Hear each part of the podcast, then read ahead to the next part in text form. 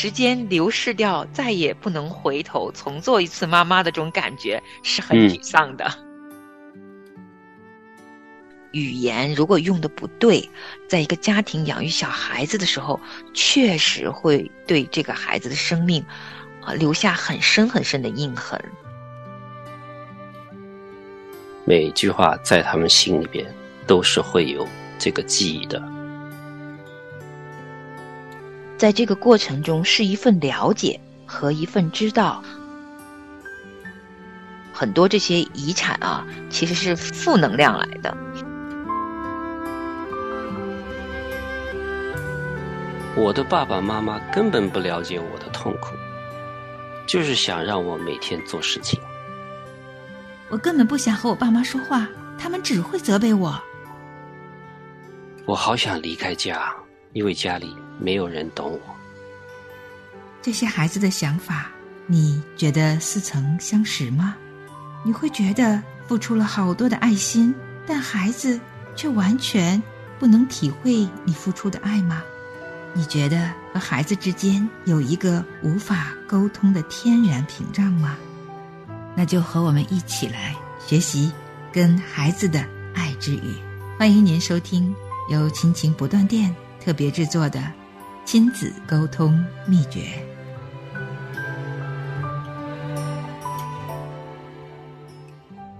亲情的家人们好，欢迎收听今天的特别制作啊，亲子沟通秘诀。聊聊与孩子之间爱的语言，我是梦圆。亲情的家人们好，我是陈明，欢迎大家收听亲情不断电的亲子沟通秘诀节目。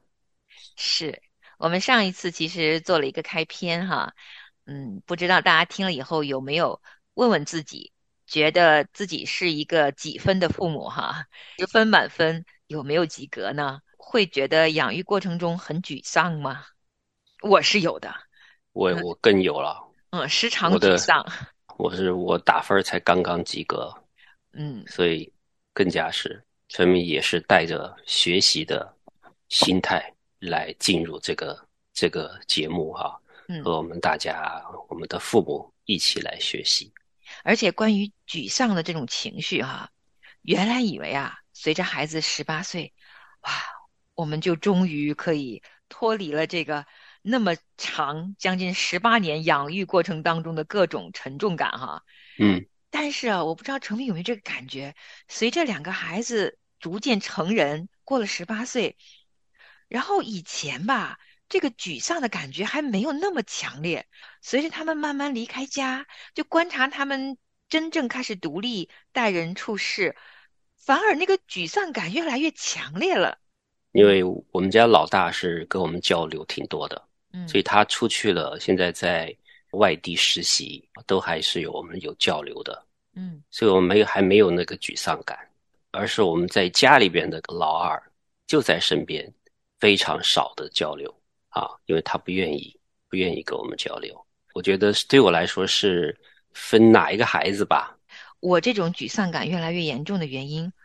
我是觉得小的时候啊，可能太忙了，没有时间回味。他们上了大学就空巢了，潮气啊就开始回想。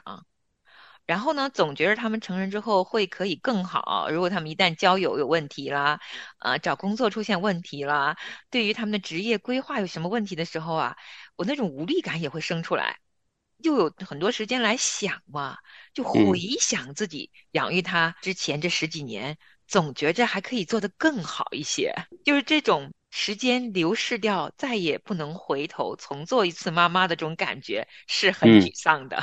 那是在你这个沮丧里边是比较多的，是因为在就是和他们沟通的上面有一些遗憾吗？你觉得？挺遗憾的。如果我再早一点明白很多事情，可能我就可以做得更好。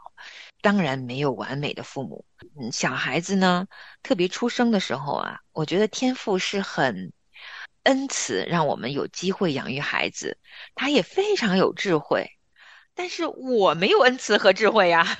就是我的这个智慧是随着孩子慢慢长，蒙扎扎的学会的。特别是我的长子，教养第一个孩子，我真的是觉得满满的遗憾，什么都不知道啊，然后也不太知道该怎么按着他的天性去养育他，所以观察他现在成年人的生活，我就回想那个时候，我能多了解他一些，多按着他的个性去养育他一些，那那些闪光点应该会发挥的更好，所以就有这些思考。加上我们开始做这个节目嘛，我反复斟酌的时候，我其实知道，在我们跟孩子沟通过程中，还是有好多好多地方是做的不够好的，也影响了孩子。所以今天哈，我们其实是学习与孩子之间爱的语言的沟通的开篇之后哈，第一部分我们要学习栽培型的父母。我们也开始进入啊，这第一章开始来了解了解我们每个家庭，我们跟孩子的沟通是不是健康的？然后我们是不是很注重沟通？然后这个语言啊，到底在养育孩子过程中有多么重要的一个嗯，语言是一个很重要很重要的一个工具。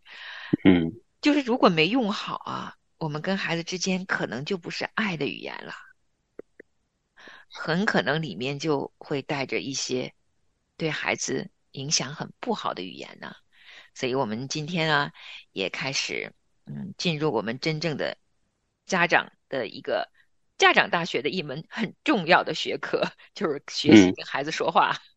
嗯，对，我们这个我们的作者哈，我们上次介绍过了，我们跟这本书的作者写这本书叫《爱之语》。副标题叫“亲亲子沟通秘诀”，啊，我们作者作者是啊，美国的诺曼莱特，啊，是在这个出版社呢，是内蒙古人民出版社，嗯，大家有机会可以去找一下这本书，嗯，啊，我们这个作者他非常的非常的有趣儿哈，他一开始。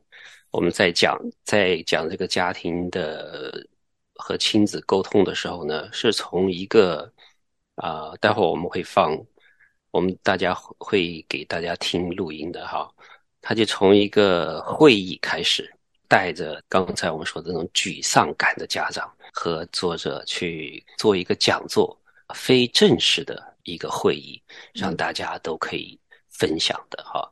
所以我们可以待会儿来听一下。我们这些家长，他们的这些呃忧虑的地方，或者是他们这个沮丧的地方在哪里？嗯，是这本书呢，因为是美国的作者写的，我们翻译成了中文，呃，所以呢，在使用这本书的时候啊，程敏和我，我们两个人也在思考，因为嗯，文化背景有很大的差异，所以我们啊，中国式家庭的养育方式呢。跟美式家庭文化背景其实不太一样，可能他举的一些例子呢和一些方式呢，啊，我们不能够完完全全的分析在我们现实生活中，但是我觉得还有一些啊共通性的，在养育孩子过程中跨国籍的共通性的一些嗯对孩子的影响沟通方式啊是有很多借鉴的地方。学习沟通的过程呢，我们都会用这样的方式，就是我和陈明也算是一个学生，跟大家一起来听一段录音。那内容呢是提前录制好的，那百分之九十应该都是取自于这一本书，但当中会有一点点的嗯语言上的改变啊，不是完全照读，因为有一些话可能更适合。听课用，所以稍有一点点的改变，但基本上百分之九十都来源于这本书。那我们每一次做节目的时候呢，会听一小段，然后我跟程敏也会对这一段课程有一些课后的反应。听众朋友们啊，也可以想一想，哎，从这个录音当中引发了我们什么思考？我想思考的过程其实就潜移默化的，大家都在学习成长了。嗯，对，好。那我们今天呢，就先来听听我们的第一段。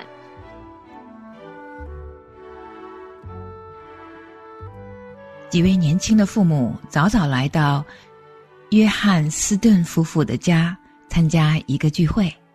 聚会由一群夫妇和单身父母发起，他们在教堂里表示，希望相互交流，做家长的经验教训。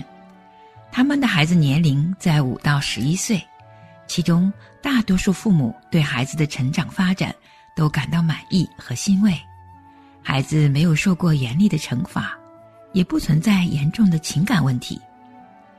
然而，涌入约翰斯顿夫妇家的诸多成年人，在扮演家长这一个角色的时候，都怀有含糊的、未说出口的焦虑。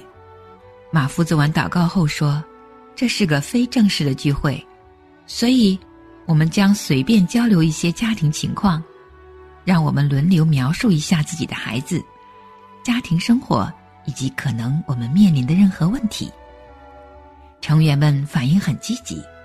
他们碰到的基本问题都不是什么大问题，而且是生活中相当普遍存在的问题。在他们的分享里面，也暗示着很多父母从孩子的言语行为观察出来，自己的养育方式似乎还存在着很多的不足，也在心中。暗暗有着一些不安和无助感。最后发言的是一位坐在房间后面的家长，他说：“我叫弗兰克，非常感谢你们能与我这么开诚布公的交流家庭问题。我今晚在这儿听到的，与我最近几年来在其他家长聚会中听到的差不多。你们了解的是我作为家长的一面。”但你们还需要了解我的另一些事情，这些毫无疑问与我们讨论的问题有关系。我是在一个功能失衡的家庭中长大的，那样的环境使我产生了不正常的行为方式，而且我现在仍然处于恢复期间。我小的时候受过虐待，不，其实父母并没有打我、踢我。或把我锁在小黑屋里几天不让出来。我遭受的虐待更加隐晦，不会导致身体上的伤害或留下可见的伤痕，但是我逐渐意识到，它给我的内心带来了很大的创伤。我遭受的是言语上的虐待。这个时候，其他几位父母听着弗兰克的陈述。惊得目瞪口呆。弗兰克继续说：“在我听你们描述自己的家庭时，其中一些场景让我想起了我自己的家。我听你们描述，有些孩子看上去健康，可是实际上已经暴露出行为异常的早期迹象。还好，在这里，所有的家庭都没有存在。”身体上被虐待的问题，可是如果你来自一个存在语言暴力的家庭，这种倾向很有可能将在你自己的家庭中延续着。弗兰克停了一会儿，气氛凝重，所有的眼睛都看着他，也没有人说话。很多父母都感到他的话沉重的让人难受。最后，一位母亲打破了沉默。你能不能给我们指出来，今晚你听到了哪些话引起了你的焦虑呢？我们大多数人对自己的孩子的描述都差不多，难道我们都有错误吗？弗兰克笑着说：“我并不是说我们的孩子长大后会成为坏孩子或误入歧途，但是我们很多人与孩子的关系可能不会朝着我们预先设想的方向发展。你们瞧。”你们所遵循的教导方式，是你们过去经历的遗留产物。你可能觉得自己与孩子讲话的方式很正常，因为你小的时候父母就是这样和你说话的。但是，你认为正常的，不一定是正确的。在很大程度上，我们与孩子说话的方式，决定了他们在家中扮演的角色。塑造了他们的行为和反应模式。他们长大成人后，仍将保持这样的模式。这就是为什么我们与孩子的交流一定要依据上帝的话语为指导。那你说的角色是什么意思？两位单身家长中的一位问道：“难道你是在说，有些孩子学会了以某种特定的行为方式来回应我们与他们的交谈方式吗？”就是这个意思，弗兰克回答。出于某种原因，一个孩子不是在家庭中形成某一个角色，就是自觉或不自觉的被父母。赋予了一个角色，这个角色呀，就变成了这个孩子的身份象征。他学会了如何在家庭中立足，通过扮演自己的角色来获得自尊。问题是，他真正的身份里的某些成分，可能被他扮演的角色所掩盖了。我们知道，一个小孩子的出生顺序、个性特征和独特气质。使他以特定的方式应对生活，但是他不应该被强迫扮演这些角色或任何其他的角色。我们寻求的是养育这个独特的孩子，培养他灵活处事和承担不同角色的能力。为了解释我所说的角色，让我给你们放几段我带来的录音带，里面呀讲的都是与你我一样的父母如何形容他们的孩子。正如今天我们做的一样，你们想听吗？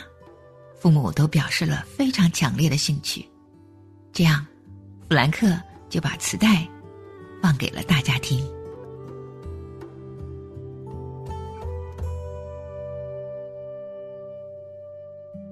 这是我们这第一段吧，关于我们跟孩子的沟通是否健康。听了这一段录音，程敏兄有什么感受吗？那我先问确认一下，这个弗兰克他是一个家长，对不对？对，所以他带来了这些讲的这些不是他自己孩子的，是到处录来的，是不是？是的，像这个导师一样的了哈，非常有经验的。至少他见识很多，对，听过挺多故事的。我不知道大家有没有经历过这种小型的家长研讨会？那这个录音里面的这个背景就是。真的有几对年轻的父母，他们都有五到十一岁的小孩子，所以他们就聚在一起。当然，这里边可能会有导师，也可能会有像弗兰克这样的家长。他应该本身也是家长，但是他因为参加过很多这样子的家庭聚会了，所以见多识广。所以这个弗兰克应该是个年长的父母，他有自己的经历和带着很多其他人的经历来跟这些年轻的，甚至于在这个录音里面的听众啊，当场还有一些是没有孩子的父母，就他们准备要生小孩了，像我们制作这一期节目一样的，在我心里我也很期待着正在准备生孩子的年轻夫妇们哈，没有生孩子之前听听吧。然后，如果家中有幼儿的，有零到十一岁的哈，到十二岁的这些年轻的父母啊，我也强烈建议你们夫妻一起来听一听，因为我觉得从实际的对话里面、实际的案例里面来了解了解不同的家庭，是对自己很大的帮助。这种方式是非常好的，就是。有互动啊，有分享啊，然后还有老师的带领的。陈敏也是参加过很多，每次听都有新的得着，知道说，第一是我们是不可能做到完美的，我们只可能做得更好一些。和孩子沟通的这个方面哈，其实是非常非常多要学习的东西。我想我们能够就是静下心来，能够多听听我们的节目，多去思考一下。在同时呢，陈明也不想，特别是那些年轻的父母哈，或者是还没小孩的父母给吓着了，觉得哎呀，原来怎么养了孩子做了节目这么多年，我们还会有遗憾呢？有这么多东西吗？不要被吓着了，也不敢生孩子了，也不想给你们制造更多的这种焦虑哈。其实呢，就是。每一天学一点，陈明也是这样子的。我们在做节目当中，每天都学到一点，然后呢，就开阔你的思路，然后呢，在每天都求神来带领我们就好了。其实就像刚才我们听录音当中哈，这个作者其实他就是长年累月的和不同年纪的父母一起开这种大型的或者小型的这种聊天式的聚会哈，然后大家分享生活当中的真实的感受。然后他说，其实很多家长啊都有一些含糊的、说不出来、道不明的焦虑。这种焦虑，我觉得有时候也是良性的。生孩子的时候都期待孩子可以长大快乐。健康，当他作为一个成人，在社会去工作生活的时候，可以敬畏神，可以爱神爱人嘛？我们都会有这些期待。我觉得这些期待就会引发出一些良性焦虑，就是我们会愿意努力向着这个目标去做的时候，有一些起伏。有时候我们知道怎么做，有时候我们不知道怎么做，因为小孩子是一个真实的生命啊，每个小孩子其实他不一样啊。弗兰克他。最后请来分享，但他分享的其实是挺沉重的话题。他自己生长在一个他说是不太健全、有一些失衡的家庭里面。他说他从小被语言暴力长大，然后也不觉得自己受影响。可是当他成为一个成人之后，他才觉得自己内心深处其实是有很多很多的伤痕。他到年纪了，还在持续的。被治疗、被康复中，所以他说我正在恢复中啊。他用个词来形容他心中的一些伤痕，可见语言如果用的不对，在一个家庭养育小孩子的时候，确实会对这个孩子的生命啊留下很深很深的印痕。他在分享中也提到说，其实我们父母的语言啊。对孩子就是潜移默化的在塑造他们。我们语言沟通用的好，是爱的语言，我们可能就让这个孩子独特性，他的一切好的，因为天生我材就有用啊，就能发挥的好，很灵活、很自在、很喜乐的一个生命，可以茁壮成长，也会很有价值，他自己也很开心，也很自尊。也知道自己的价值到底在哪里，这样一个成熟可爱的一个小孩子啊，如果我们用的语言不太对，甚至于像弗兰克，他应该是从他父母那里遗传了一些负面的语言，然后他这些模式很可能就会用在他自己养育孩子的时候，就像我们，如果我们有一些惯性，我们觉得还算是。正常的语言用在我们教养孩子上了，但是可能从来没有想过，正常它不一定是正确呀。嗯，所以呢，就也留给我挺多的思考。嗯，我们惯常自然而然就会流露出很多语言，但其实当我们跟小孩说话的时候啊，太多的语言都不是那么正确的呀。说的太对了，所以我们现在就是要讲。我们说话跟孩子交流，或者是我们和孩子说话的这个内容，还有我们的形式、语调是非常非常重要的。每一句话在他们心里边都是会有这个记忆的，至少是从小就进到他们的潜意识了。也许他不记得了，但是他潜意识在他们长大的时候，这些话是会翻出来的，特别。陈敏自己也是，我意识到这个之后，我是对我的孩子是一个大反转。我是刻意的，把我以前留下遗留下来的，在潜意识的我受到这些待遇，基本上一点都没有传给我的孩子。感谢神有这个有这个恩典啊！我是刻意的对他们的孩子跟他们讲话是非常非常的小心。每句话我说出来，我都知道，我是要对这些话，特别是对他们的判断的时候，我是要对他们负责任的。节目的目的，其中也是，特别是这些年轻的父母啊，嗯，从小就知道，我们对孩子的语言，每一句话说的话，对他，因为我们父母对孩子说的话是影响力是最大的，比所有的人周围的人的影响力都大。从陈敏自己的经历。还有这个弗兰克他说的这些经历来边来说呢，就是提醒大家，真的是我们说出来的话，是对孩子的影响是非常，特别是负面的这个言语是非常的影响重大的。嗯，确实是。其实呢，我们一言一行都在塑造着我们的孩子，所以这一言一行呢，就变得是很重要。其实这也不是真的要给我们父母压力。对我来讲，我觉得在这个过程中是一份了解和一份知道。每一个人做父母的时候，可能都不是准备好的，所以我们诚然会有非常多、非常多无知的时候，或者是盲点的时候。我们每个人也都从父母那里有很多遗留的产物，很多这些遗产啊，其实是负能量来的，有些是很沉重的伤害，也有一些是不那么有造就性的遗产。啊，我们都背着，所以当我们自己做父母的时候，其实我们的生命成长就意味着两种成长，一种是啊从过往，也就是从我们原来的家庭当中去认识、去知道、去了解，然后呢会产生很多的原谅，也会产生一些新的生命。我们自己的新生命产生的时候啊，我们才有力量去好好的养育我们的下一代。所以呢。我们去了解和认知自己的原生家庭，并不是真的要去责怪父母，乃是说这个过程里面，我们对于我们自己内心当中的很多情绪、很多伤痕有一些了解，圣灵就会医治我们，然后我们修复了跟上一代的关系呢，就有能力也有爱。可以和我们的下一代建立更好的亲密关系，这就是我们做节目的初衷和我们一起需要学习的了。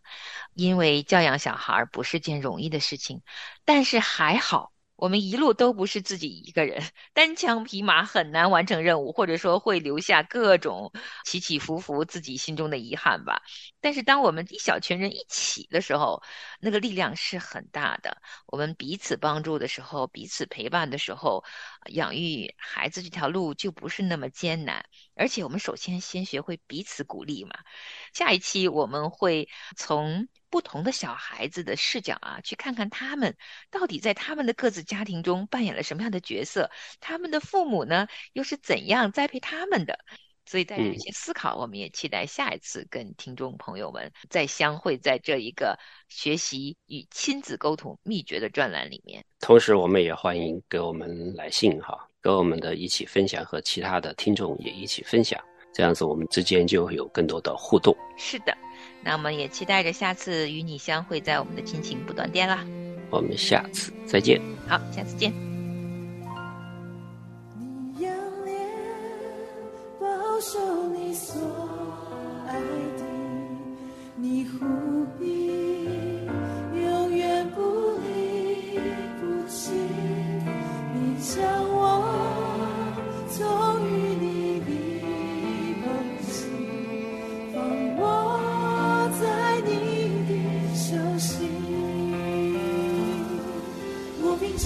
心灵是你风声的意义是世界也不能夺取是美好的旨意我凭着信心嗯亲爱的听众朋友现在您正在收听的节目是由良友电台为您制作的每周一到周五播出的亲情不断电》，欢迎您与我们联络。我们的电子邮箱地址是 q i n q i n g at l i a n g y o u dot n e t，就是亲情在良友网。感谢您收听我们今天的节目。愿上帝赐福给您和您的家人，我们下次节目再会。